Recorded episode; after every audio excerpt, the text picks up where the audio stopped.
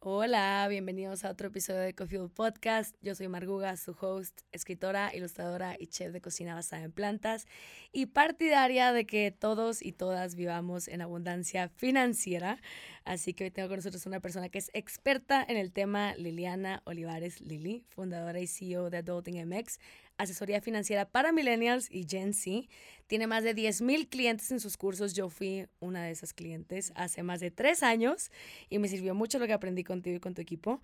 Y es escritora del libro Maldita pobreza, sal de este hogar. Es apasionada de las finanzas y la abundancia para las mujeres. Bienvenida Lili, ¿cómo estás? Hola, yeah, mucho gusto. Insertamos ruidos de, exacto. Primero que nada, te quiero felicitar por tu libro. Muchas gracias. Felicidades por el libro, por el humor que tiene. Ya el título del libro lo haces como un tema amigable. Y eso te lo quiero agradecer porque siento que es un tema que literalmente nadie nos enseña y todos lo necesitamos. Y sobre todo las mujeres, creo que gran parte de las razones por las que las mujeres terminan en situaciones de las que se quieren salir y no pueden, tiene que ver con dinero y con finanzas. Entonces, qué mejor que educarnos a una edad en la que todavía tenemos mucho poder, siempre tenemos poder sobre esto, pero que tenemos mucho poder de organizarnos antes de evitar un problema, empezando por ahí, y de, de tener tu libertad, tu libertad de decisión, que queramos o no, el dinero tiene mucho que ver con libertad de decisión. Entonces, lo primero que te quiero preguntar relacionado con tu libro, si pudieras sacar dos ideas de tu libro y metérselas en la cabeza a todos los millennials y, y Gen Z, ¿qué dos ideas les quisieras implementar en su cabeza?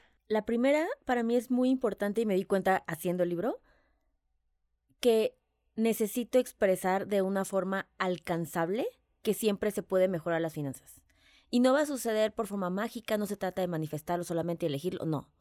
Y siempre, ahora soy muy puntual, ¿no? Y les digo, a ver, yo me tardé 10 años en tener como estabilidad financiera, ¿no? Me tardé 5 años en salir de deudas, 10 en estabilidad financiera y 14 el poder decir ya puedo vivir de mis inversiones, ¿sabes? Y digo estos años para expresar que no fue un camino de, ah, X, ¿no? O mis papás me dieron un fideicomiso, o sea, no, obviamente no fue así, sino que implica, pues, ponerle trabajo y esfuerzo, pero también se puede. Eh, el momento más difícil se puede y no existe, no requieres completamente que tus condiciones cambien al 100%. Requiere el que tú puedas tener este control, poner atención y por supuesto hacer cosas diferentes, ¿no? Entonces, esa primera idea me es muy importante, ¿no? Como siempre se puede, no es mágico, es un trabajo, ¿no? Y la segunda, creo que al final lo más importante en hacer el libro, porque la idea del libro es como que es chismecito con enseñanza, ¿no? Entonces les cuento así como, ok, esta fue mi vida y la cagué y lo hice todo mal. y cómo me hubiera gustado que, que alguien me dijera que sí hacerlo bien, ¿no? Desde qué hacer cuando la primera vez que me despidieron, y la única quiero mencionar, en mi, tra- en mi primer trabajo, eh, cuando creí que era una buena opción comprar un carro, qué otras opciones había, ¿no? Cuando me independicé, o sea, ese tipo de cosas, todo eso lo hice mal. O sea, creo que al final del libro solo hay una cosa que dice, ah, sí la hice así y sí la hice bien desde el principio, pero al final me di cuenta que la idea de saber que no siempre lo que te dicen las personas a tu alrededor es lo correcto o los papás, porque también ellos no saben, lo hacen con todo el amor, pero viene desde un lugar de, pues esto es lo que yo hice, ¿no? Y quieren que los hijos lo repliquemos. Entonces, la segunda idea es informarte, educarte. O sea, eso te hubiera ahorrado miles de pesos, mil de tiempo, mil ansiedad, ¿no? O sea, como que lo que podemos obtener siempre es muy em, rico en ese aspecto. Sí, me encanta y es verdad. Yo leí el libro de Pequeño Cerdo Capitalista o de ese. Ajá. cuando estaba muy chiquita y me sirvió mucho como que a dividir mi dinero y funcionar con la mitad. Y en esa época yo me sentía ricachona, o sea, ni era mi dinero, pero a mí me daban nada de domingo y yo guardaba la mitad siempre Claro. y todas las, entre comillas, chiflazones o cosas que al revés, más que ser chiflazones era lo que yo quería hacer en realidad, lo hacía con ese dinero. Y después como que cuando empecé a hacer dinero me desastré un poquito. O sea, fue empezar a vivir vida de rapero, lo que yo consideraba eso, como que me emocionaba y justo fue por lo que dices ahorita de lo mágico. Creo que ahorita está súper de moda, no creo, está súper de moda todo el tema de manifestar dinero y abundancia y meditaciones y todo. Y te quería preguntar, ¿cuál es tu, siendo tu asesora financiera, cuál es tu relación con ese tema? Porque creo que las dos cosas pueden funcionar tal vez de la mano, pero ¿dónde estás para tú en el tema de abundancia y manifestación y como que meditar para el dinero? Sí, creo que hay una relación entre estar tranquilo y resolver tus problemas económicos y hacer más dinero. Obviamente Claro. desde ese lugar puedes planear mejor. Pero ¿qué piensas de todo ese tema? Ha sido un viaje para mí muy novedoso porque yo no soy una persona que suele inclinarse hacia, pues por eso hice adulting, ¿no? Es como de, a ver, adulting tiene éxito porque, a ver, prácticamente haz esto, punto, ¿no? O sea, como que es muy así.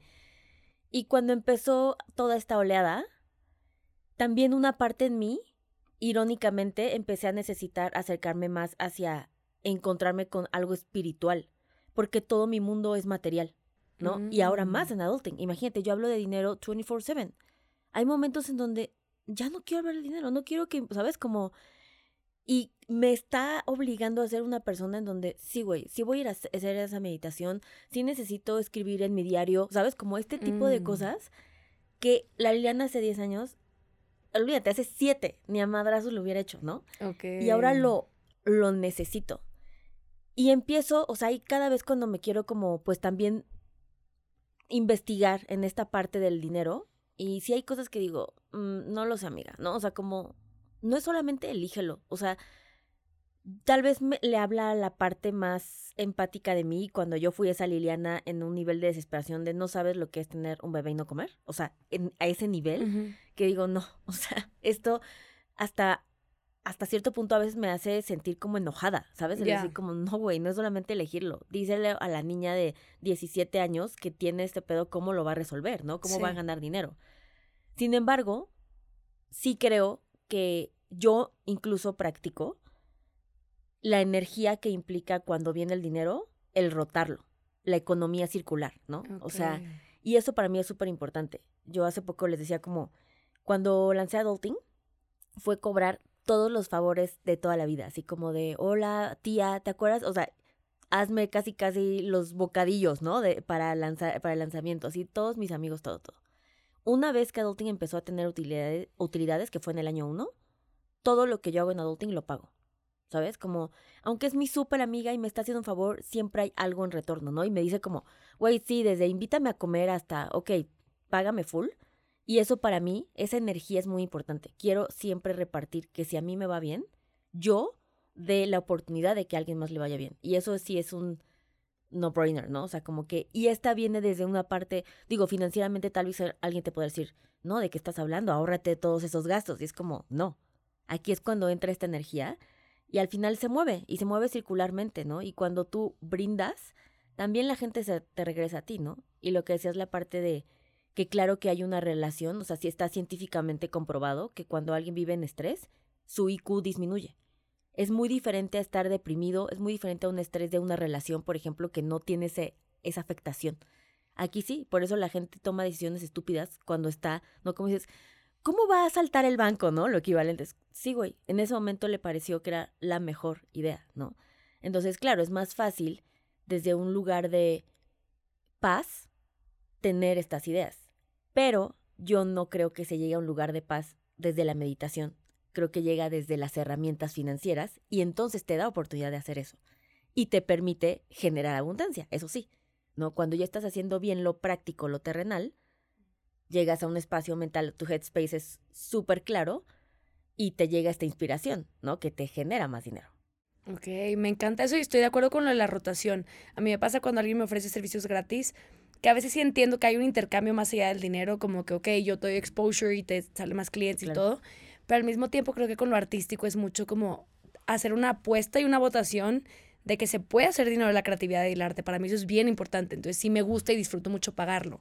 Y puede ser como, como tú dices, de que, ay, obvio me conviene que me lo den gratis y yo le estoy dando otro valor agregado a la persona. Pero sí me gusta eso porque a mí la, la primera persona que me pagó, que yo empecé a hacer dinero cuando empecé a funcionar desde el tengo que funcionar como si no existe ningún colchón, como si estoy yo sola flotando en la vida y ahí empecé a cobrar las cosas que hacía porque hacía todo gratis y me fascinaba. O sea, precisamente porque me fascina y tengo energía interminable. Normalmente cuando tenía clientes del tema de consultoría de, de alimentación, I always over delivered. Y era, estoy bien cansada, me está costando mi energía y no lo estoy cobrando. Y una persona a mí me pagó me dijo, tienes que empezar a cobrar, si no te vas a llenar de gente que ni siquiera valora tanto pues tu energía y tu trabajo. Entonces sí es algo que procuro mucho hacer, me encanta que, que, hayas puesto énfasis en eso y que para que lo has ido combinando y sí creo que es una muy buena combinación.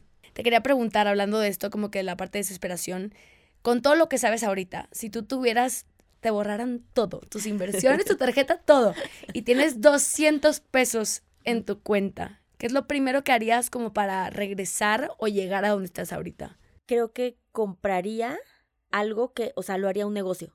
¿Sabes? Como si van a hacer jugos, van a hacer jugos. Pero que al final es una inversión, pero es específicamente una inversión en un negocio. De todas las inversiones que yo he hecho, ha habido unas muy buenas. Ha habido unas en donde Liliana se levantó y no había ni un peso. Lo recuerdo como si fuera ayer. Pero adulting, by far, ha sido la mejor inversión de mi vida. ¿Cómo salió esa idea? O sea, ¿cómo dijiste, me quiero dedicar a esto, quiero empezar a enseñarle a otra gente? ¿Qué te llevó a decir como que esto es tan importante para mí que me urge que la gente se dé cuenta de lo importante que es?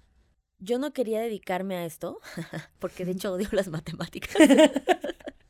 o sea, a ver, estudié teatro en Bellas Artes, entonces pues soy muy... ¡Wow! O sea, yo soy humanidad de 100%. O sea, ¿sabes? Como ciencias era de... Y de hecho hasta ahorita lo odio, siempre. Pero yo quería dedicar, o sea, llevaba muchos años trabajando como Godín, ya quería yo hacer algo por mi cuenta. ¿Te gustaba ese trabajo o cero?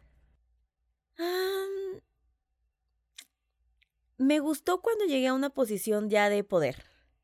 La verdad, o sea, era como, pues no era algo que yo disfrutaba y las cosas don- desde que empecé eran más odiosas para mí porque estaba más cercano el que yo acaba de salir de Bellas Artes. Entonces yo Sí. todo el tiempo decía, ¿qué chingados estoy haciendo en una computadora cuando podría estar en un escenario? ¿no?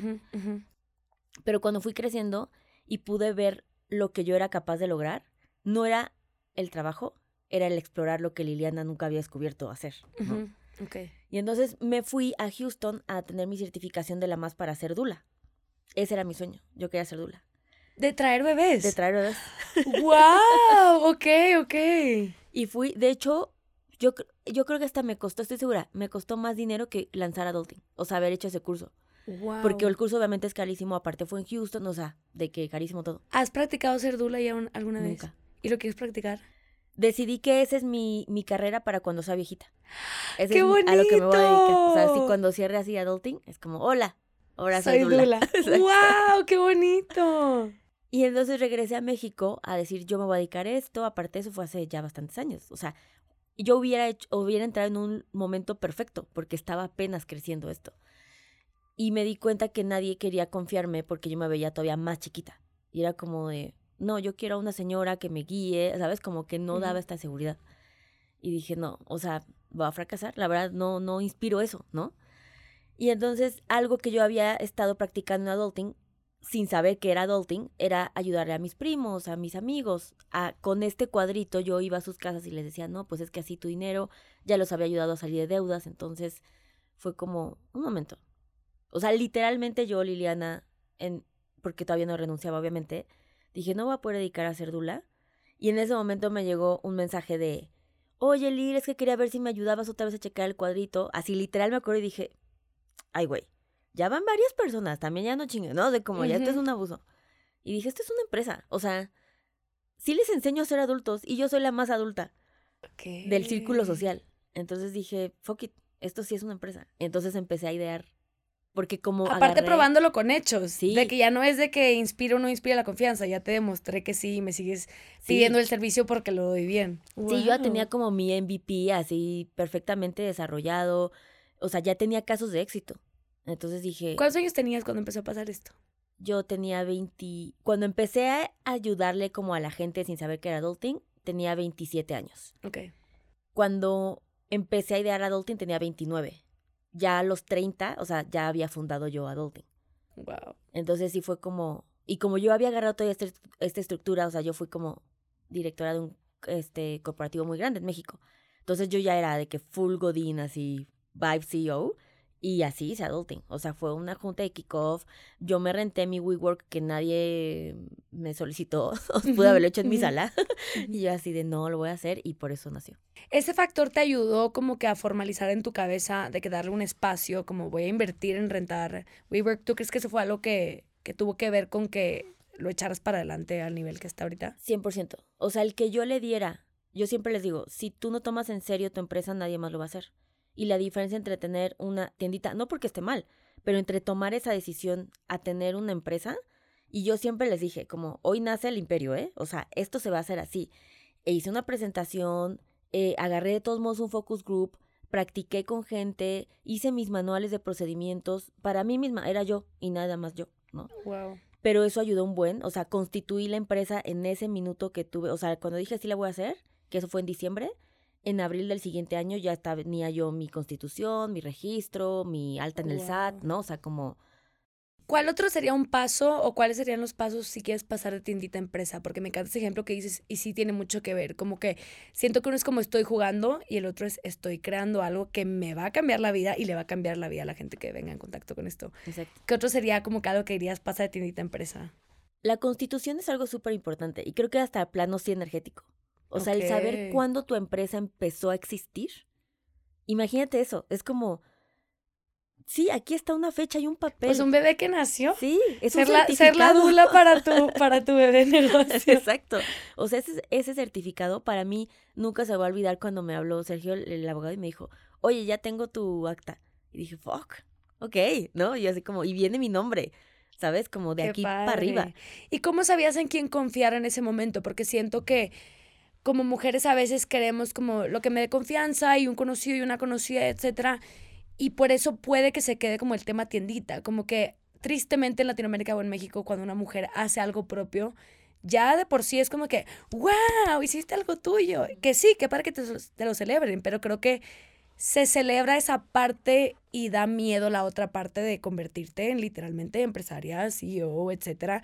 Y creo que muchas mujeres, eh, por el condicionamiento, les y nos da miedo ser CEOs, ser empresarias por lo que conlleva de soy una mujer que impone, que intimida. Que a mí eso, a mí alguien hace poquito me dijo como que, le, le dije, ay, fui donde con no sé quién. Y como que se intimidó. Y me contestó, pues claro. Y yo, como que pues claro. En mi cabeza yo nomás estoy haciendo lo que me divierte, lo que me encanta ya, pero sí capto cómo existe este juicio enorme de que una mujer que hace dinero, una mujer que sabe lo que quiere, que tiene algo, una empresa constituida, suena así como una empresa. Entonces, ¿cómo le hacemos o cuál sería una idea, una motivación, una inspiración que le podríamos plantar a más mujeres para que se quiten ese miedito de en quién me convierto cuando tengo algo enorme, grande, que me encanta, que me hace orgullosa, que cambia, porque lo que estás haciendo cambia vidas, obviamente. Y te veo súper ligera y te veo disfrutándolo y me encanta el humor que tiene. O sea, creo que es algo bien importante y también crear un negocio que tenga tu esencia, tu personalidad. Eso también siento que es algo que es parte de la razón por la que te gusta y has sido tan constante por tantos años con esto. Entonces, ¿qué le podrías decir a una mujer que como que tiene esa espinita? Porque creo que las que quieren hacerlo saben. Siempre tienes ahí la cosquillita, como tú. Te llegó la información porque tenías la cosquillita de que te gustaba la posición de poder y saber de lo que eres capaz, Claro. etcétera. Entonces, ¿qué le dirías a alguien que tiene la espinita, pero hay una parte de su identidad que no la deja como que dar ese paso o que le da miedo?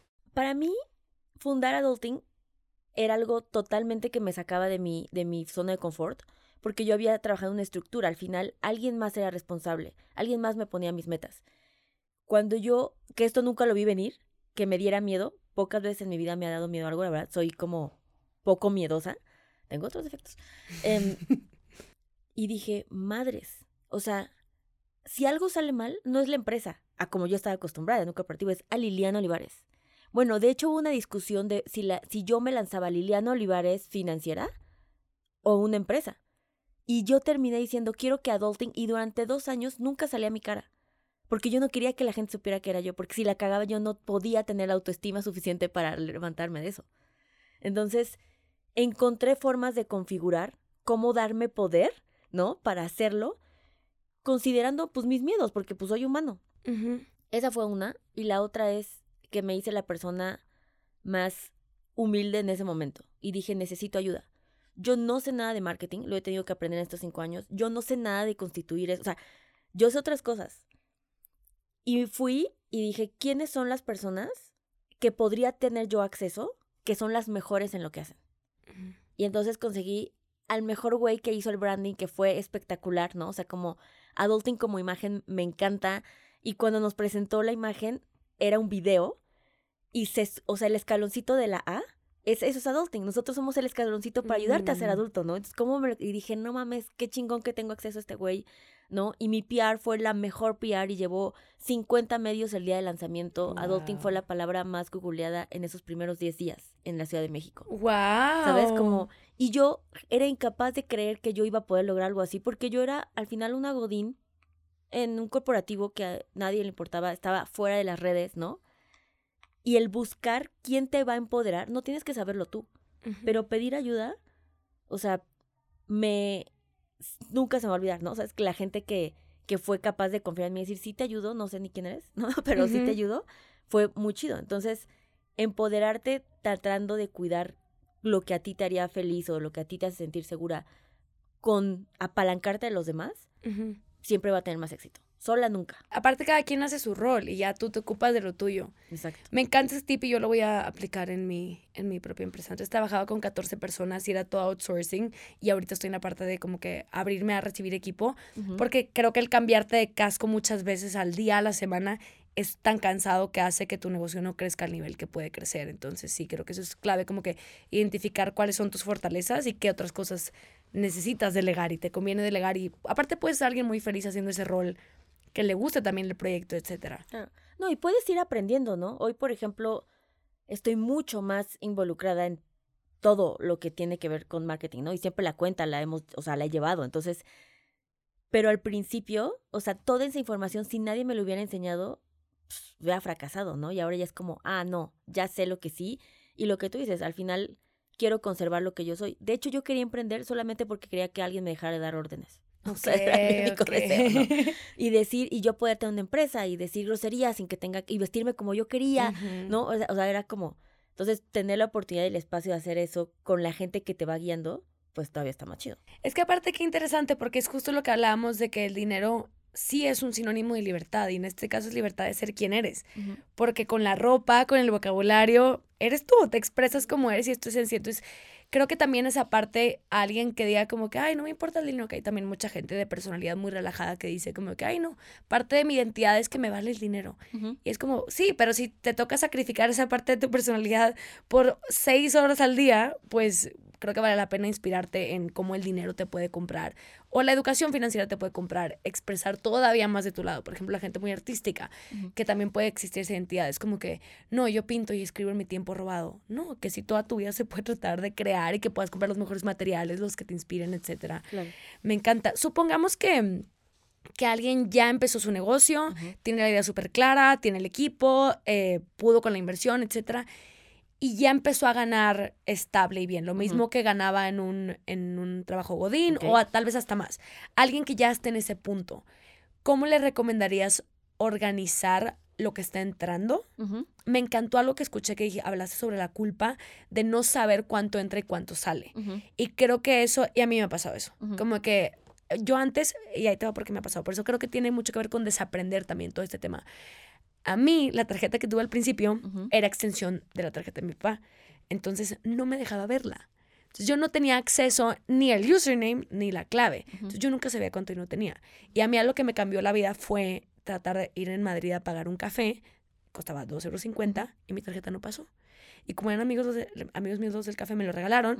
Y fui a un cajero a checar, pero como era extranjera, te cobran dos euros por decir, me cobran dos euros para decirme que tenía cero. O sea, que ya no tenía ni dos euros. Entonces a mí eso fue algo que me cambió muchísimo y que me hizo consciente de, tengo que saber si no estoy jugándole. Y no era gastona, la verdad, como que yo estaba tranquila con eso, pero ahí hubo como que una miscommunication, etc. Y ahora sí me obligo, me sigue dando miedo meterme a veces, pero sí me obligo a verlo y cada vez es como exposure therapy. O sea, me tengo que exponer y cada vez que lo hago lo mega normalizo, ya no me da miedo. El número ya nunca me da miedo, pero fue algo que tuve que hacer, hacer, hacer, hacer. Pero me acabo de dar una vuelta enorme, pero para decir que es algo que, que pude cambiar en dos años por la parte de se tiene que quitar ese miedo. Entonces sí me identifico con la parte de saber que a veces te da miedo organizarte, como, como que da miedo cambiar tu estilo de vida. Entonces es mejor ay, no quiero saber cuánto entra, no quiero saber cuánto sale, ni cuánto debería de ser el ideal. Entonces te quería preguntar eso, ¿cuál es el ideal de lo que entra? Ya has de cuenta que tienes un negocio que está fluyendo, funcionando, no tienes deudas, está todo en orden y tu renta está cubierta. ¿Qué se debería considerar? O sea, primero hay que tener, ¿cuál es el primer paso? Hay que tener claridad de cuánto entra, cuánto debe salir, qué nos podemos permitir o cómo, cuál sería la manera ideal. Lo más importante como empresaria que ya tienes, ¿no? Tu negocio, tienes que tener claro qué está pasando. O sea, lo único no negociable es que tú seas la persona con los ojos vendados en algo que tú tienes que liderar, ¿no? Porque es un ciego guiando otro ciego. ¿Qué, ¿Qué, va a pensar tu equipo? ¿Qué va a decir? Y luego viene alguien y pasa mucho, ¿no? Me pasa con mis emprendedores. Es que me dijeron que si les podía subir el sueldo, pero siento que sí, ¿no? I don't know, tú no. o sea, como, um, no sé. Entonces, gran primer paso es las finanzas se mantienen por separado. O sea, y no quiere decir que tu empresa tiene que tener la cuenta de tu empresa ya, pero incluso si eres así, María va a tener una cuenta en este banco y otra cuenta en otro banco y tú vas a darles un propósito diferente, ¿no? Entonces, la cuenta del banco 1 va a ser para el negocio y la cuenta del 2 va a ser para el otro negocio. Tú te vas a poner un sueldo que sí tiene que involucrar tu renta y tus gastos básicos. ¿Qué es lo mínimo que necesitas para vivir? No, pues 10 mil pesos. Ok, entonces tu empresa todos los meses te tiene que dar 10 mil pesos. 5 mil quincenal. Y te vas a transferir a tu otra cuenta. Pase lo que pase, eso tiene que suceder. Algo que descubrí recientemente, te estoy diciendo en los últimos meses, es que em, la emprendedora vive con dos energías divididas, que es yo quiero comer, o sea, yo Liliana Olivares quiero comprar y quiero, quiero terminar de pagar mi casa, ¿no? Y así mis sueños, pero también estoy angustiada porque Adulting tiene que pagar nóminas, ¿no? Entonces, constantemente me divido en estas dos cosas. Y descubrí que cuando yo fui muy tajante en solamente enfocarme en adulting, Liliana ya por default recibía su nómina. Y no constantemente se dividía mi estrés en estas dos cosas, ¿no?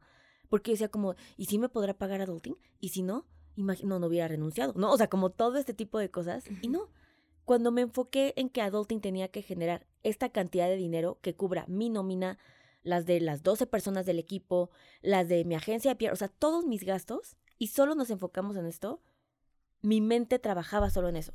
Y por ende, Liliana siempre estaba tranquila. ¿Sabes? Entonces, tener bien claro cuáles son los gastos fijos de la empresa, tú dices, no, como ahorita ya voy a empezar a tener un equipo. Ok, va a ser tu nómina, la de las otras dos personas, lo que sea, y los gastos fijos, ¿no? ¿Cuánto necesito en mi em, mes a mes reinvertir?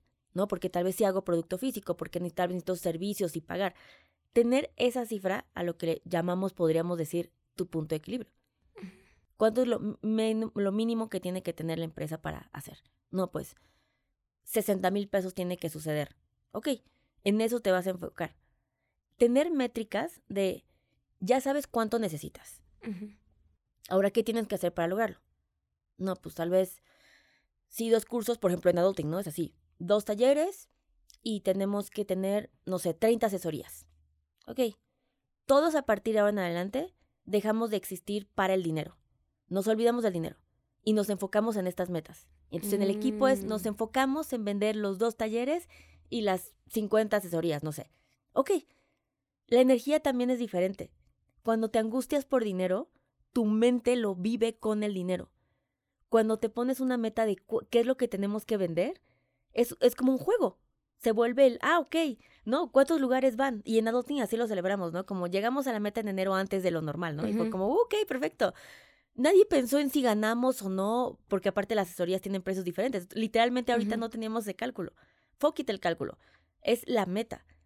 Y eso eventualmente hace que, ah, en efecto, se lograron los 60 mil pesos que necesitábamos, ¿no? Me encanta, porque aparte te concentras en la gente que va a tomar el curso, en las vidas que vas a cambiar, en cuánto está creciendo literalmente el alma del negocio, etcétera, no en voy a comer, no voy a comer, me voy a tener que mover el lepa, no me voy a mover el lepa. Ok. Exacto. Me encanta y aparte tienes razón porque si no en tu cabeza convives con el dinero con una energía de estrés, entonces todo entre o salga o se gaste o no se gaste, se haga, el dinero es igual a estrés. Para ti, si pensaras dinero igual a, ¿cuáles son las primeras palabras que te vienen a la cabeza? ¿Qué significado le darías si no supieras el literal?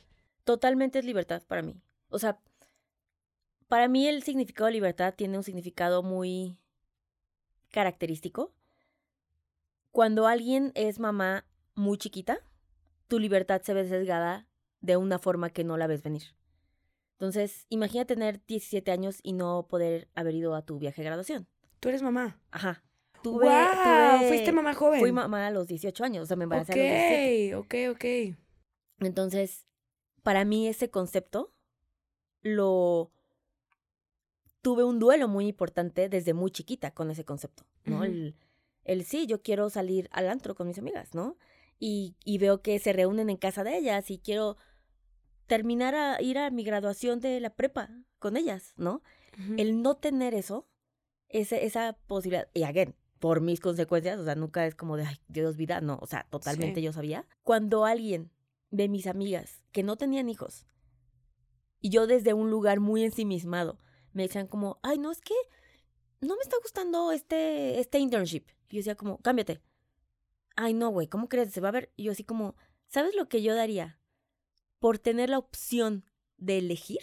Entonces, como, y yo, para mí, claro, y yo por eso digo ensimismada, ¿no? Porque yo así creyendo que no existen otras limitantes para otras personas, ¿no? Viviéndolo muy desde mi lugar. Pero para mí esa libertad que dejé de tener desde los 17 años, y al final cuando eres mamá siempre hay este sesgo, ¿no? O sea, nunca puedes tomar, o sea, yo no puedo ir a vivir a Madrid si quiero. No, están los niños, ¿no? Y, y convivo. Por eso el cachito que sí tengo de libertad, el que me voy a dedicar, qué sueños voy a perseguir, en qué voy a utilizar mi dinero, los voy a hacer al 100 fucking por ciento. No Qué buena reflexión, el cachito que sí tienes de libertad lo vas a... Wow. ¿Sabes? Y entonces, para mí eso me dio el dinero. Si ya todo lo demás no lo podía hacer, el dinero sí me daba la posibilidad de hacer otras cosas, ¿no? Incluso con ellos, por supuesto. Entonces, lo valoro desde ese lugar tal vez mucho más fuerte. Por eso creo que soy overachiever en ese sentido, porque yo siento que mi libertad es muy poquita. Cuando tengo algo que sí puedo hacer, lo voy a hacer. No sé si bien, pero lo voy a intentar, ¿no? wow, qué fuerte reflexión, me encanta. Hace ratito estaba pensando en la parte de, creo que cuando alguien no se organiza con el dinero, cuando está haciendo dinero y todavía no está inspirado a organizarse, etcétera, es porque todavía no ha llegado una situación externa, que puede ser en este caso tener un bebé, que la nata salga una deuda, chocar tu coche, que acabes en el hospital y que nadie quiera pagar tu cuenta. O sea, también la salud es cara. O sea, la salud es una de esas cosas que te avienta una, una bola.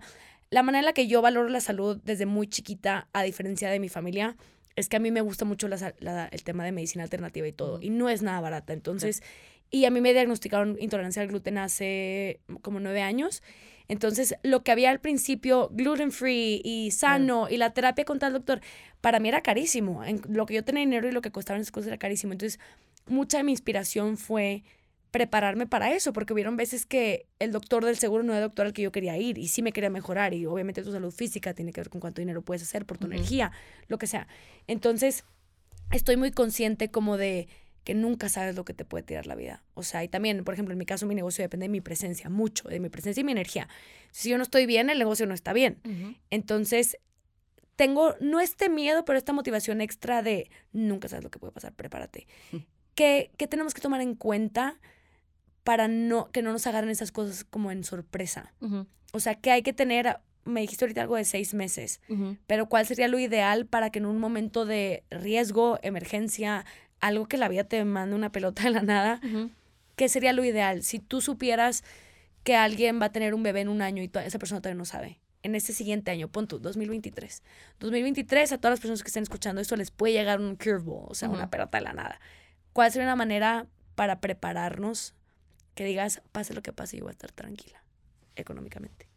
Creo que hay dos fases, ¿no? La fase uno, la de principiantes, que sí te lleva al otro lado y eso sí es instantáneo no matter what, que es sí tener tu fondo de emergencia, o sea, 2023 estaría bien que tú pudieras lograr tus tres meses de tus gastos fijos. Eso ya te pone el otro lado, eso te pone en average de, en México solamente el 4% de la población podría hacer frente a algún imprevisto porque no tienen ahorros. Entonces, tú con solo lograr esos tres meses estás dentro de eso, ¿sabes? Entonces, y, y cambia, o sea, siempre les digo una en que si pudiera yo patentar algún tipo de sentimiento sería el que sentí cuando tuve ahorros por primera vez, porque como nunca lo viví, ni lo vi de chiquita, pues para mí estaba normalizado no tener ahorros. Entonces era como de, wow, ¿qué es este sentimiento? ¿no? Ay, qué padre, qué padre. Eso sí te pone el otro lado. La segunda cosa es 100% un, un seguro de gastos médicos, ¿no? O sea, eso sí es, no es negociable no tenerlo. Y justo ayer tenía un, taller en la sesión de adulting y me decían, es que ¿a qué le damos prioridad, Lili, no? Como al fondo de emergencias o al seguro. Y les dije las dos, fuck it. O sea, divide a meses sin intereses. Les di incluso opciones de seguros de gasto médicos baratos, ¿no? Así como de, o sea, si hay uno que te va a costar desde seis mil pesos al año. O sea, como págalo a meses, ¿no? Con tu tarjetita y al mismo tiempo lo que te pueda sobrar, ve construyendo el fondo de emergencias. Hacer esas dos cosas ya te pone en la fase 1, full, 100, todo bien. Es lo único que necesitas. Eso es, lo más adulto que vas a necesitar. Okay. La fase 2, que es lo que ya trabajo con mis clientes, que viven un poco de si algo me pasa mañana, ¿qué hago? Siempre está, y esta lo estoy practicando incluso conmigo, esta es la que, lo que me tardé, pero lo, se logró, que es, hacemos inversiones que te generen dinero que no requieran de tu presencia. ¿No? Entonces, ahorita esta métrica, esta, esta está muy nueva porque la, la, la logré yo el año pasado, en donde dije, ya mis inversiones podrían cubrir todos mis gastos fijos. O sea, no de que yo viviendo en Dubai, pero sí mis colegios, o sea, las coberturas de los niños, mi casa, o sea, bien. ¡Qué rico! ¡Felicidades! ¿No? O sea, como que dije, ok, ok. Entonces así me extasié. Y entonces ahora con mis clientes les dije, ok, ahora vamos a hacer esto, ¿no? Y así de que nada del plan. Y yo, me vale madres, pero tengo un nuevo plan. ¿no? y yo así de, ¿cuánto necesitamos? Entonces, por ejemplo, hace poquito reales, con una clienta necesitábamos 4 millones 700. Ok. Eso le va a dar en una inversión al mes su sueldo, por si quisiera algún día renunciar. ok. Y ella ahorita tiene un millón setecientos, en un año en adulting. Y me dijo como, va, o sea, me dijo, no es tan loco, o sea, que lo logremos en un plazo de cinco años, cuatro años. Y le dije, sin pedos, ¿no? En saber que en cuatro años ya tú puedes descansar si quieres o seguirle trabajando. Wow, aparte esa idea de descansar en cinco años suena Sí. idea. Porque aparte el tiempo pasa muy rápido. Sí. Entonces es, pase el tiempo o no, o sea, digo, lo hagas o no, el tiempo va a pasar. Entonces, qué mejor que ir haciendo apuestas para el futuro. Y creo, todo este tema también tiene mucho que ver con autoestima. Creo que el hacer cosas ahorita que en el futuro te sostengan es una manera de abrazarte en el pasado, en el futuro y de agarrarte la mano y decir como que aquí estoy de, de una manera que te va a dar una paz que es muy diferente cuando tú te la das a cuando la esperas de otros lados. Que mucha gente en México, eh, privilegiadamente, hemos crecido con, no en México en general, porque en. México la- no es la realidad, pero hemos crecido con ayuda de la familia, que dices, en un momento me pasa algo y me regreso a casa de mis papás, o me voy a casa de mi hermano y me cuidan, o lo que sea. Y pues esa no siempre es la realidad y qué increíble saber que ese respaldo te lo estás dando tú, o sea, año con año y con tu trabajo. ¿Cuál sería el primer paso para alguien? O sea, porque inversión es como que yo escucho y suena como este tema de hombre adulto, empresario, o sea, te lo juro que tiene una, visualmente hay una idea en mi cabeza del que invierte, ¿sabes? De que el angel investor, y siempre es un güey de Silicon Valley, que, ¿sabes? Sí, sí, sí. Entonces, ¿cómo una mujer se convierte en una persona que invierte? ¿Cuál sería el primer paso? ¿Cuál es el mito número uno por las que las mujeres no quieren invertir? ¿Y cómo pasamos a, ah, qué fácil? Como que no era tan complicado. ¿Cómo pasamos eso? Creo que el mito más importante que las mujeres viven para no invertir es que eso no ese mundo no es para ellas. Ok. Ese lenguaje no es para ellas. Nadie, nadie las invita a esa mesa, ¿no?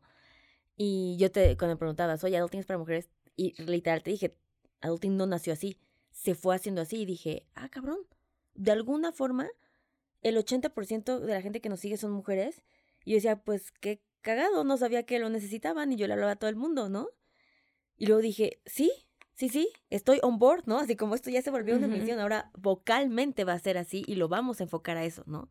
Y es porque, claro, creo que cuando yo les hablo, le hablo como cualquier otra mujer porque soy mujer, no es condescendiente, ¿no? O sea, me, siempre les cuento la anécdota, estaba en, la fila de lanzamiento del libro y les dije, estábamos como en una súper entrevista, súper guau, había otros eh, influencers, ¿no?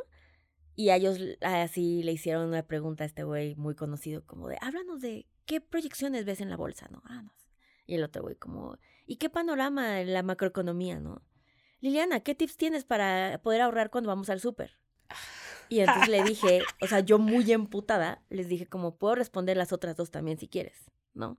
Y no hago el súper yo en mi casa, nada más, por cierto, ¿no? O sea, como, por eso sé, por eso creo que hay este mito de que nos cuesta mucho trabajo invertir porque ni siquiera es para nosotros. Y ese es el primer gran error. Porque en México la economía informal se mueve a través de las mujeres. Porque son estas mujeres que no tienen el tiempo o no, el sistema no las emplea para tener un horario que se acomode para también cuidar hijos o para cuidar a mis papás. Economía informal es como si vendes Sí. quequitos y pasteles hechos en tu casa y no te das de Exacto, alta. ¿no? O sea, desde ser comerciante. Lo, por eso nació casi tan importante el término de la neni, ¿no? Es como, sí, güey, ese término es la que te mueve la fucking economía en México. Nada más ahí les aviso que el dinero que entra es 70% movido por mujeres. Entonces, como por qué, si nosotros tenemos este control, hemos hecho nuestras reglas ¿no? Hemos creado el, pues yo me voy a autoemplear, no voy a hacer, incluso la venta multinivel está regida por mujeres, ¿no? Y tiene que ver con eso. Eh, si vas a tianguis, mercados, lo que sea, las emprendedoras también. Es la mamá que dice, me tengo que hacer mi trabajo, pero quiero emprender. No importa en qué extracto social, se ven en este lugar, ¿no? Los bienes raíces, las mujeres que te rentan departamentos, en su mayoría son mujeres divorciadas que su esposo las dejó sin nada y lo único que saben hacer es enseñar muy bien casas. Entonces, ¿por qué no? Si tomamos todo este dinero y sabemos que dependen de nosotros, nuestras familias, encontraríamos un vehículo para hacerlo más llevadero o tener más éxito. Creo que hay que empezar a desaprender, como bien dijiste, el este esta visión, ¿no? Del hombre llegando en portafolio hablando de gráficas para invertir. Y pensar que si tú crees que eres merecedora de este dinero porque lo estás generando, por supuesto que tienes que invertirlo. Ya no es negociable. O sea, esa es mi misión 2023. Me encanta. Aparte, hablando de la idea como del hombre así, algo que quisiera, que yo hubiera querido escuchar antes y que le quiero decir a todas las mujeres que nos escuchan, es que al idealizar a alguien más no te desvalides a ti. Yo tuve una relación con un consultor financiero y yo confié a ciegas. Para mí, como eres más grande que yo, Claro. eres consultor financiero, tienes gel en el pelo, Sí, sí, traes, cor- gel. traes corbata y traes traje.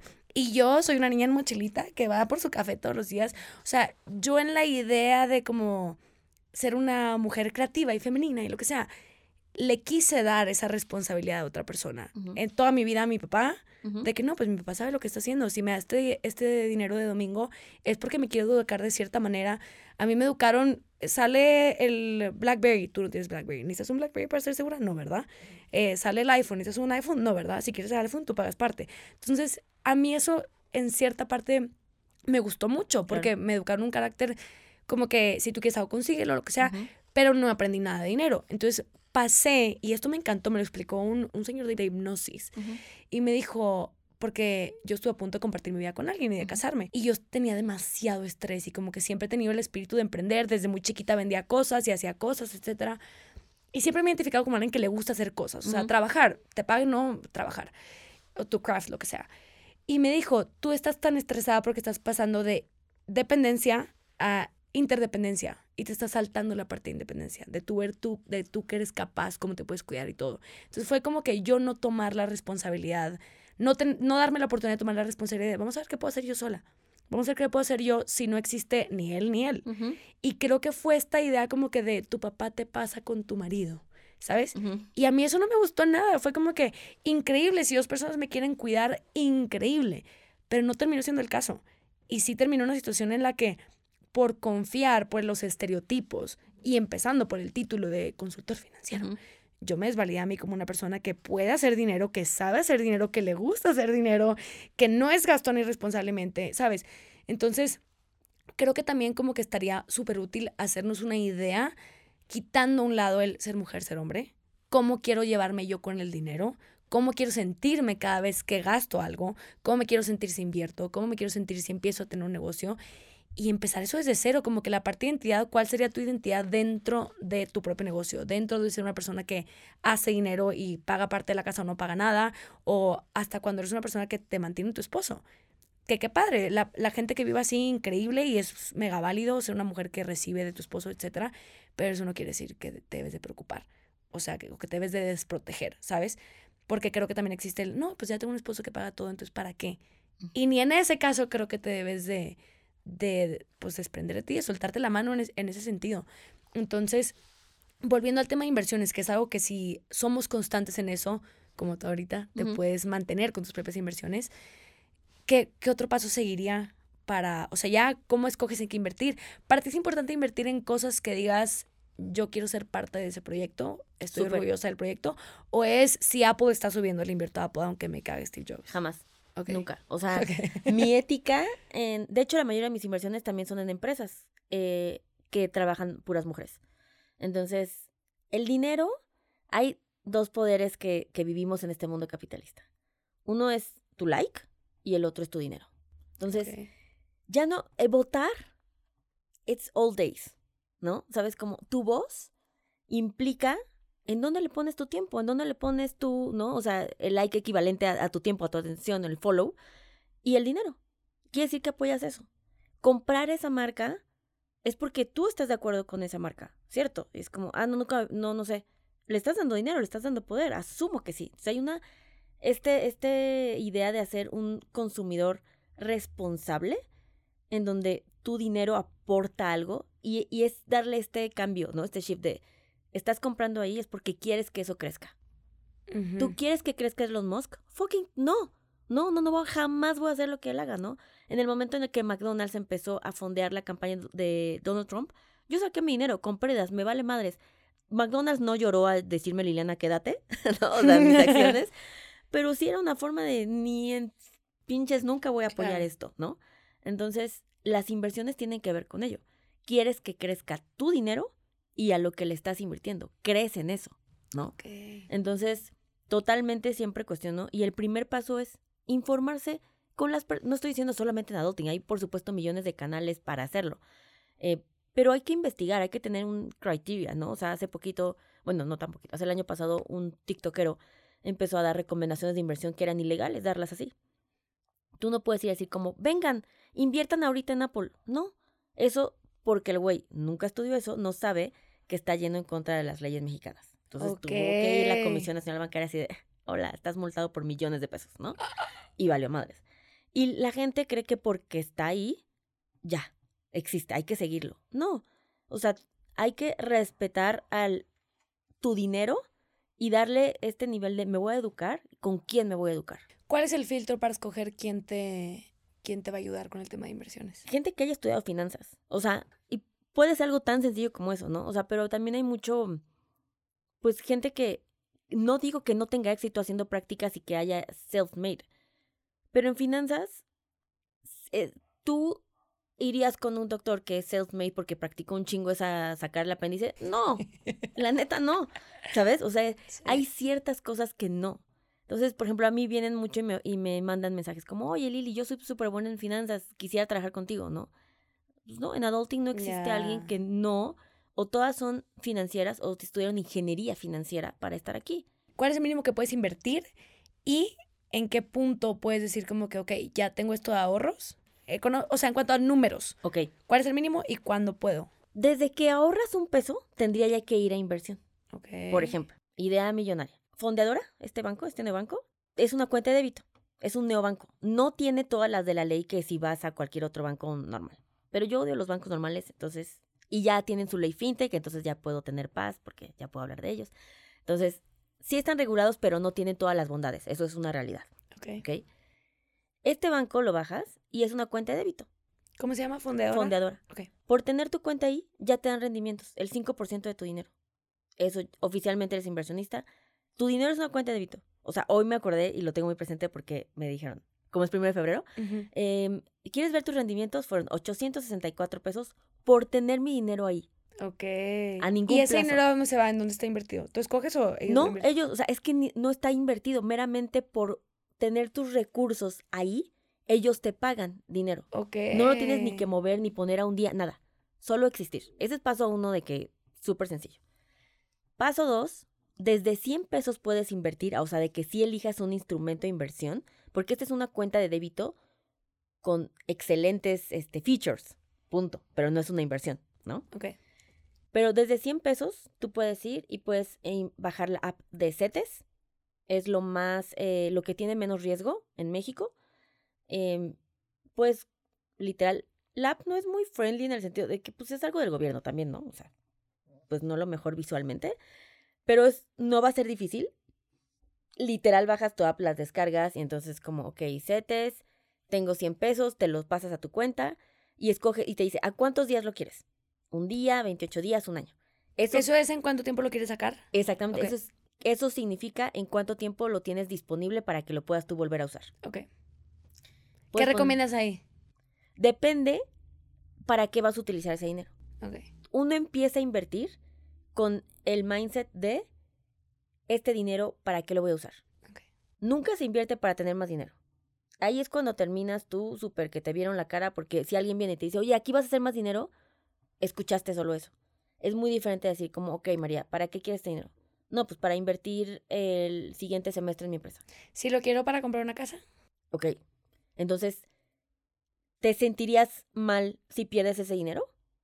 Y es como, sí, es mi casa estúpida, ¿no? O sea, como, ajá, ok, entonces necesitamos, ya de entrada, ya elegiste que es una inversión que tiene que ser un riesgo moderado, Ok. ¿no? Que no puedes, no puedes costear perderlo. Que no tengo ganas de perder. Exacto, ¿no? O sea, Ok. no, no hay opción a perder, ok. Ok.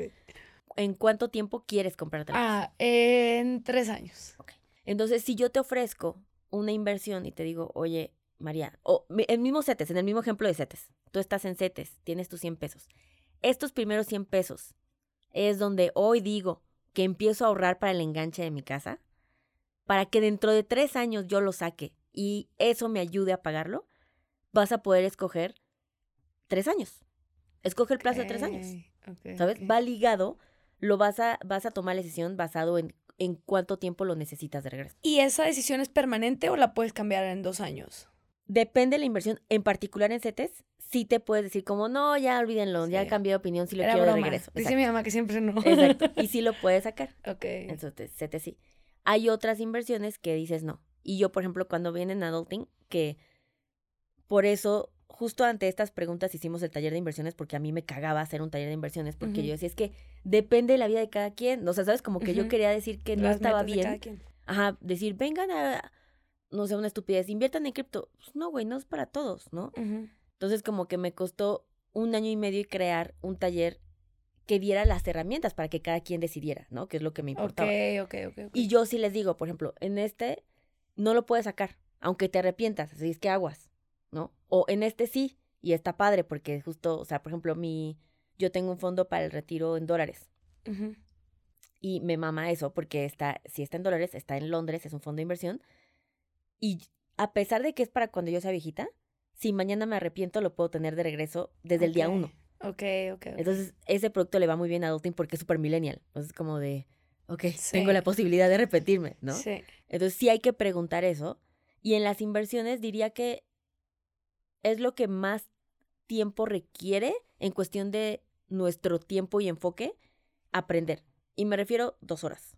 O sea, literalmente en dos horas o y si quieres hacer un outing o en YouTube con un financiero. ¿Ese curso está, lo puedo comprar cualquier día Sí. o lo tomo cuando sea en vivo? Hay todos los meses, bueno, cada bimestre lo hago en vivo. O sea, por ejemplo, tipo en febrero sí está en vivo, ¿no?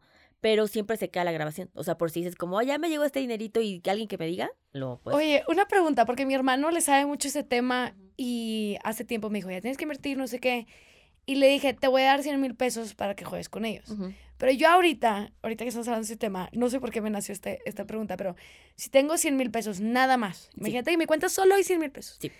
Y te digo que quiero invertir 70 mil. Ajá. ¿Eso está inteligente o está estúpido? No, justo regla número uno de las inversiones es diversificar, divide el riesgo. Ok, o sea, no sería los 70 mil al mismo lugar. No. Esos 100 ¿Cómo lo dividirías? yo los tomaría, o sea, te haría la pregunta, ¿no? Como, ¿para qué lo vamos a usar para yo saber qué tanto me arriesgo? Ok. Y dos, ¿en qué momento me lo vas a pedir?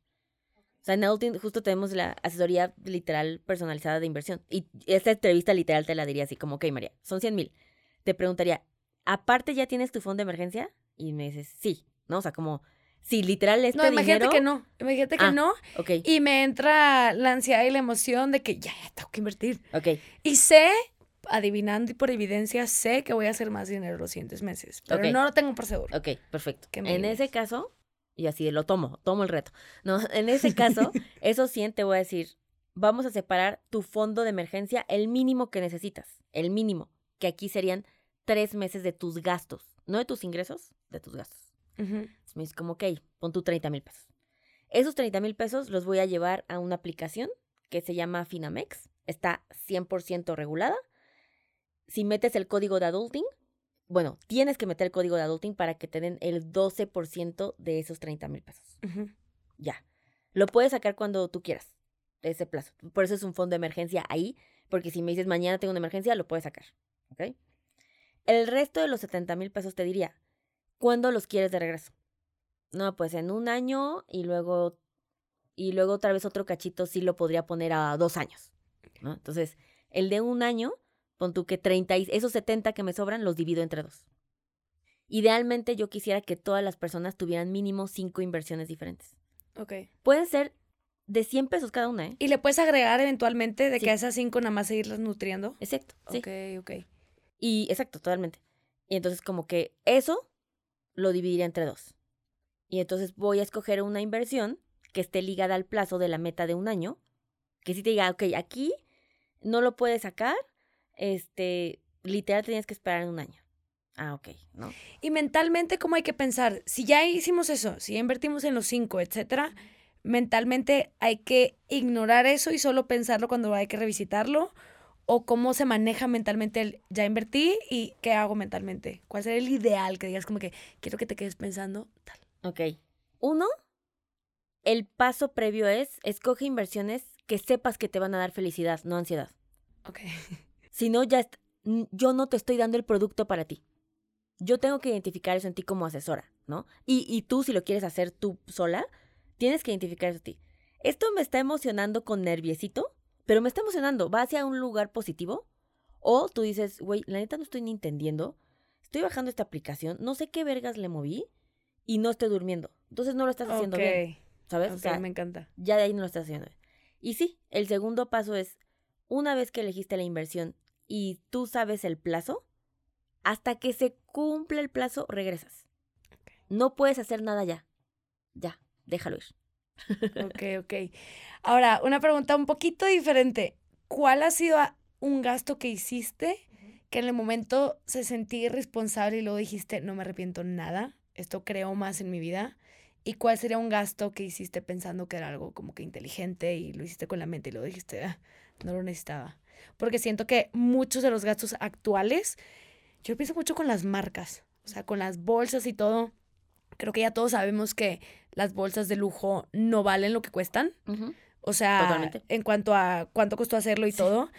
Y hay mucho, mucho tema de identidad, de quién creo que me convierto cuando traigo tal y qué hace de mí, etcétera. Entonces, creo que eso a veces puede ser, dependiendo de lo que cree en tu vida, puede ser algo positivo o negativo.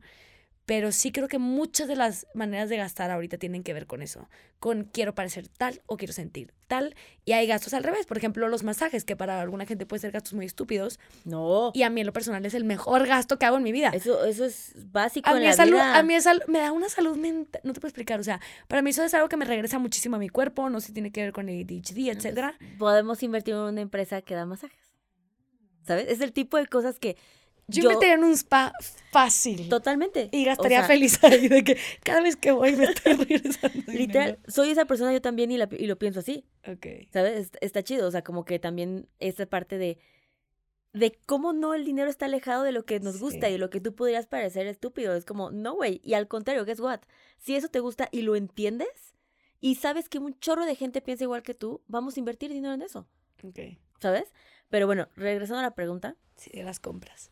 Yo creo que algo que he masterizado muy bien, a diferencia de una prima que tengo, es que gana un chingo de dinero y su vida no se ve que improves. O sea, su calidad de vida no. Es como siempre así de que estrés porque es un súper exitosa, no, todo bien. Y es como, ¿por qué no veo que, que, la, que, que, que estás dando ese levantón? ¿no? Ajá. Y yo sí soy muy puntual en eso. O sea, me da mucho miedo convertirme en la persona que solo quiere acumular dinero. No. Yo quiero mi- que mi calidad de vida mejore. Entonces, si yo gano más dinero, ¿qué cosas voy a implementar que me dé calidad de vida?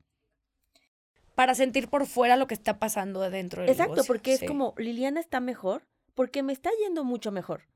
Y entonces tengo una vida que sí, por ende, me está dando paz, me está dando más descanso, me está dando más tiempo con mis hijos, ¿no? o sea, como ese tipo de cosas. Entonces, Sí.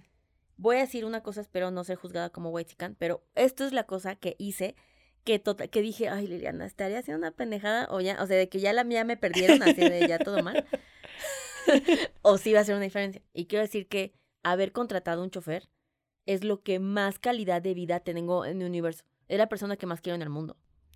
O sea, aparte quiero mencionar que él lo conocí cuando yo entré de Godín a ese corporativo a los 19 años. Wow. Él me vio crecer, ¿no? Entonces, y le dije, Chucho, cuando tú te quieras retirar de este corporativo y, y venirte con los buenos, llámame, yo quiero trabajar contigo. Y entonces me marcó Chucho. Y fue como, ya salí. Ah, y Chucho yo creo que me vio con cara, esta vieja nunca me va a poder contratar, ¿no? Así, porque pues me vio siendo una morrilla de 19 años que entró a la empresa. Wow. ¿no? Donde mi primer sueldo era de 10 mil pesos menos impuestos. Entonces le dije, ok. Y yo así de, ¿sí? Así como de, ¿sí me puedes pagar? sí, y yo, sí, te vamos a contratar, ¿no?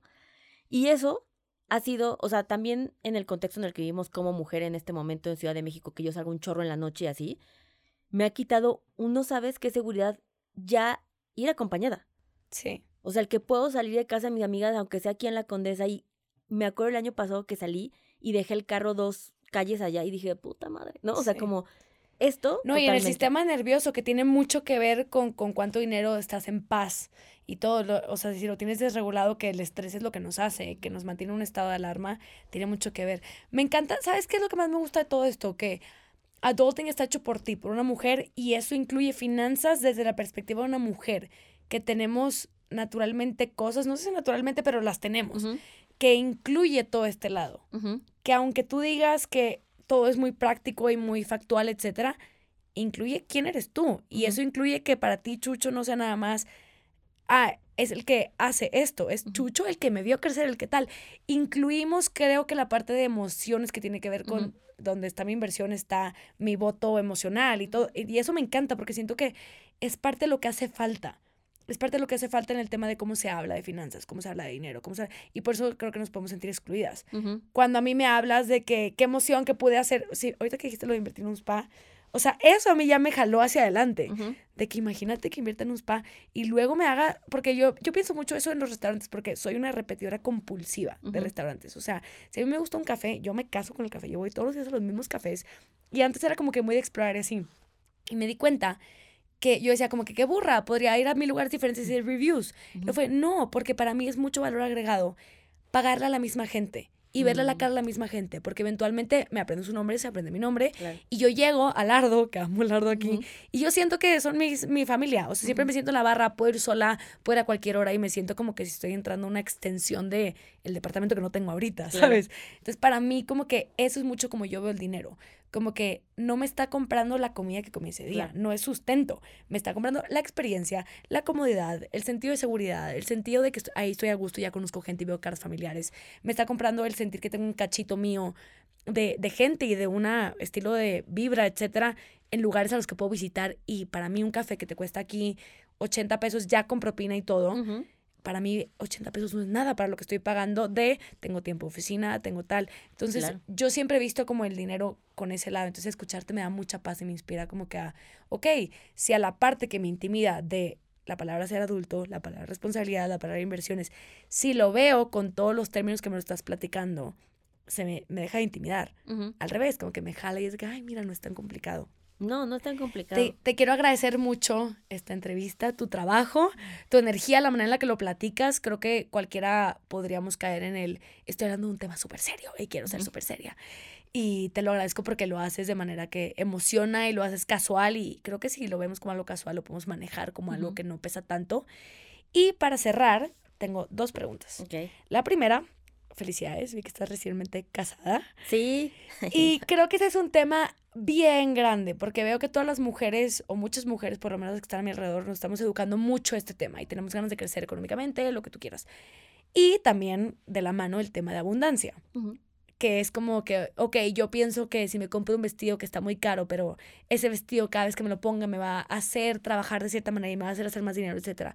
Hay mujeres que ven las cosas así y es como ese eh, mindset de abundancia. ¿Qué pasa cuando dos personas se juntan y una es financieramente fluida y la otra no? ¿Cómo? Porque sabemos que el tema del dinero es un caso de los número uno problemas de divorcio. Sí. Entonces, causa, perdón. Entonces, ¿cuál sería si alguien está ahorita en un matrimonio o a punto de meterse en una relación en la que dices que todo me encanta, pero este tema lo tenemos muy diferente?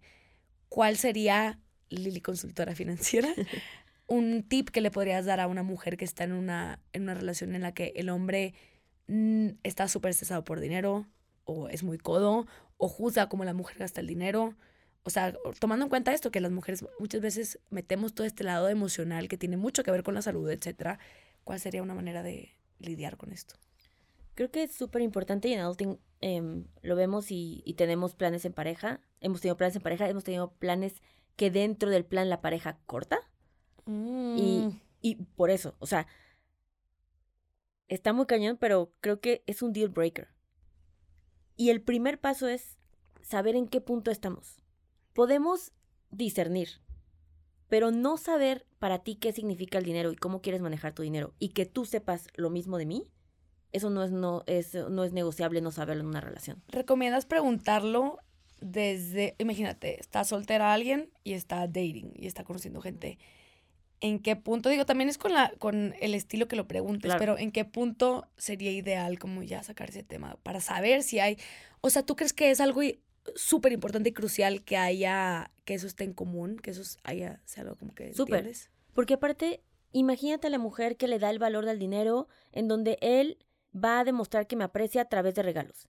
Y él está pensando que le va a demostrar que la aprecia ahorrando para darle un patrimonio cuando sean viejitos. Y es súper codo, ¿no? A, a los ojos de la otra. Y eso nunca se comunica. Es una constante fricción de, bueno, este tarado no se le ocurre una pinche flor, o sea, ¿no? claro. Y, y, el otro así de, no gasten flores porque le estoy construyendo su casita, ¿sabes? Como... Sí. Es totalmente. Yo considero que, uno, sí me vuela la mente cada vez más. O sea, no sé si yo también como ya lo tengo súper normalizado por adulting. Pero es como, güey, o sea, cogemos y hablamos de un chorro de cosas y no estamos hablando de cuánto ganas. ¿Qué pedo con eso, no? Creo que, en efecto, si hay un momento en la, o sea, una etapa que es, si están pensando irse a vivir juntos, o sea, donde ya hay una convivencia de vivienda, sí se habla antes. O sea, okay. y también yo, o sea, yo antes, y de hecho con este, iba a decir con este güey, o sea, con el que me casé. Este, antes de, o sea, cuando estábamos en dating así, jugábamos a preguntas random, ¿no? O sea, como, y, y, y, le dije, ¿qué significa el dinero para ti? pero, ¿sabes? Como, y en esta ligereza, apoyándonos de la ligereza del dating, de It's New, ¿sabes? Como, qué mejor que eso y tu libro favorito, ¿sabes? Como ese tipo de cosas. Y te van a dar una idea, pero totalmente hablar y decir, ok, ya vamos a vivir juntos. ¿Cómo tú ves el dinero? ¿Qué, cómo man o sea, qué significa para ti? ¿Hacia dónde lo llevas? Y luego yo, y en conjunto hacemos el quién se va a dedicar a qué. Lo que sí les recomiendo, y eso pasa mucho en México, es que no dejen que una persona tome la responsabilidad económica. Ok. Ni. O sea, cada quien sus finanzas. Cada quien sus finanzas. Y la casa requiere dos personas para nutrirse. El, ella hace todos los pagos y ella se encarga de todo, no es tu asistente, ¿sabes? Como... y, y también está bien como estar involucrados y tal vez alguien es súper despistado y alguien es súper savvy para eso, that's okay. Pero entonces, si tú eres despistado, güey, págalo en tu app de Mercado Pago del Gas. Solo eso. Y yo me encargo de las cosas más difíciles, ¿sabes? Pero es como este aportar en los dos construimos desde nuestras fortalezas para este hogar. Y no tener eso hablado, no tener eso discutido, luego pues llegan a adulting ya de malas, ¿no? Sí. O sea, como... sí, ya porque es una solución, no evitar un problema y aprender a hacer fluido en el tema. De hecho, el año pasado leí un artículo que decía que en Estados Unidos los millennials se están divorciando muchísimo porque se mudan juntos, por ejemplo, en ciudades como Nueva York o Los Ángeles, que la renta es muy cara, se mudan juntos, entonces la casa está dividida o los gastos por los muebles, porque tal. Entonces, en el momento que la relación deja de funcionar, no cortan, porque es si corto me quedo sin mis casas, sin mi casa, sin mi mueble, sin mis muebles, sin qué hago con mi perro, qué hago con mi tal, y todo eso tiene que ver si las dos personas tuvieran libertad financiera y tuvieran pues más opción de juego, probablemente sí cortarían y dirías, pues por mi paz mental me voy a otro departamento. Pero entonces, que eran, eran parejas que se quedaban juntos después de varios puntos de querer cortar y que luego ya se iba a casarse. Entonces, que por eso se divorciaban, porque vivían juntos sin haber solucionado el tema o sin estar en estabilidad económica cada uno por su cuenta. Entonces, yo sí creo, yo en el pasado he sido muy romántica, que digo, por la ventana, todos los hechos por la ventana me vale y luego ya, pues llega el momento en el que te toca limpiar y solucionar y, y es un desmadre. Entonces, sí quiero decir que tener como que estar informados de esto no es vivir con miedo, porque creo que mucha de mi audiencia, y yo me incluyo, vemos la vida como que hay que tener fe y hope y lo que sea, pero ya te empieza a sonar como algo bien nefasto cuando te das cuenta que it doesn't always hold true. Entonces, ¿cómo nos preparamos para cualquier escenario, que todo puede pasar. No me acuerdo ni qué ley es, pero de que dice todo lo que puede pasar va a pasar. Entonces creo que hay que llevarnos desde ahí, no es un lugar de miedo y de como que tengo miedo, me tengo que proteger y me tengo que... No, nada más como que tener la tranquilidad de que vas a poder decidir siempre. Entonces creo que es muy importante y creo que, qué más, qué mejor que tener dentro del amor incluir ese lado de el amor es sinónimo de tranquilidad, el amor es sinónimo de no sacrificar mi independencia y mi responsabilidad sobre mi vida y eso incluye pues obviamente el tema del dinero. No, y es y el amor es cuidarnos. O sea, un super red flag es cuando la otra persona, cualquiera de, que esto sea en una pareja, le preocupe que te tengas que cuidar. Porque yo no quisiera que la pareja que amo se cuide. ¿Sabes? Como... Mm. ¿Y sabes qué? Qué fregón que se cuide porque entonces tampoco yo tengo que cargar con eso. Se vuelve un acto de libertad, de opción. Estamos juntos porque queremos, no porque lo necesitamos. Me encanta, me encanta. Y sí, como, como dices ahorita el ejercicio y la manera en la que tú le preguntaste a tu esposo, puede ser así, puede ser cada quien con su personalidad. Creo que a veces la gente escuchamos este tema de cómo poner límites y no sé qué, y piensas que esto es algo que tiene que ser agresivo e imponente y esta energía masculina. Y en realidad no, es como que cada quien invita a estas cosas y sus términos con tu personalidad y tu manera de comunicarte y hablar. Y por último, si le fueras a dejar, si estuviéramos ahorita en una consultoría contigo y le fueras a dejar una tarea, algo para todo lo que acabamos de hablar, a la gente que está escuchando esto, una tarea para que aplique esta información, como cómo la bajo a mi vida, qué es lo siguiente que podría hacer, cuál es el primer punto de, ok, ya me inspiraste a invertir, pero me estoy dando cuenta que no he ahorrado tanto, estés en el estado que estés, ¿qué reto nos dejarías que podamos hacer los siguientes 30 días? para ver un resultado literal de que, ok, me sentí muy bien ahorrando, me sentí, o qué curso podríamos tomar, etcétera. ¿Qué reto nos dejarías? El reto, el, en febrero sería, bueno, no sé si es febrero. Febrero financiero, sí. Así vamos a bautizar este mes, febrero financiero. Aparte es, es el mes del amor también. Entonces, ahorita que estamos uniendo todo con un moñón, cuidarnos a través del dinero. Entonces, febrero financiero, ¿qué vamos a aplicar estos 30 días? Ay, no, febrero, ¿cuánto dura? 28. 28. Depende del año, pero. Exacto. El objetivo sería, uno, que supiéramos cuánto gastamos y en qué gastamos. Ok. O sea, no, esa tarea implica una hora de tu vida. Siéntate, ve tu, revisa tu día a día. O sea, literal en el, en el curso, en el taller de finanzas para millennials, les enseño a hacer como un presupuesto, ¿no? O sea, como de, y súper sencillo, súper fácil, es un Excel for Dummies, o sea, nada de que, nada mames, esto, ¿no? El objetivo, el primer reto sería cuánto gano, cuánto gasto. Que tengas información, ¿ok? Enterarte. Reto número dos, durante el resto del año, lo ideal es que cada mes pudieras ahorrar el 30% de lo que ganas. Y por ende, cuando digo ahorrar, y no se sientan mal, si al final dice, oye Liliana, ya hice cuentas y todo está mal y solo puedo ahorrar el 2%, that's super fine. O sea, la meta será que durante, o sea, el punto, lo que quiero es constancia, no es cantidad. Ok. ¿Sabes? O sea, o sea, que se convierta en un hábito. Exacto. Ok. Donde, ok, entonces voy a hacer el 5% durante todo el año. Es lo único que tengo que lograr. Y el, y el reto 3, que está un poco ligado al 2, es que ese ahorro lo vas a meter en una inversión. Y puede ser en algo como les dije, Supersetes, o existe Hey Banco, lo pueden descargar, es un, ese sí es un banco, no es un neobanco, y lo van a meter, cada pesito lo van a meter al apartado que dice inversión. Es como una bancaria. O sea, si tienen una bancaria van a saber manejar esta. Es bien sencillo. Y ya, haciendo eso, o sea, esos pequeños pasos, estás del otro lado en la vida financiera, estás ahorrando, estás invirtiendo y tienes un presupuesto, ¿no? Entonces... Y sabes. Y sabes. Ok. Ok, me encanta. Muchas gracias, muchas, muchas gracias. Y los que están escuchando, les recuerdo que la manera de hacer la información tuya es bajarla a la práctica lo antes posible. Y si todo esto te parece demasiada información y dices, no sabía nada de esto, estoy en pañales, aplica primero uno de los retos y luego ya te apoyas de consultoras como Lily y Adulting. Yo tomo los cursos, me encantan y voy a tomar el de inversiones contigo o tomar una consultoría porque me urge. Y te quiero agradecer muchísimo. Gracias por estar aquí con nosotros en Confio. ¿Dónde te podemos encontrar en tu perfil personal y en el perfil de Adulting? ¿Cómo son? Sí, mil gracias. Eh, adulting lo encuentra como arroba adultingmx y en mi perfil yo estoy como arroba lil olivares-bajo. Gracias. Comparte Gracias. este episodio con quien crees que le vaya a servir y nos platicas en el perfil de Lili o el mío lo primero que aplicaste y cómo te sentiste y qué efectos viste. Gracias. Bye.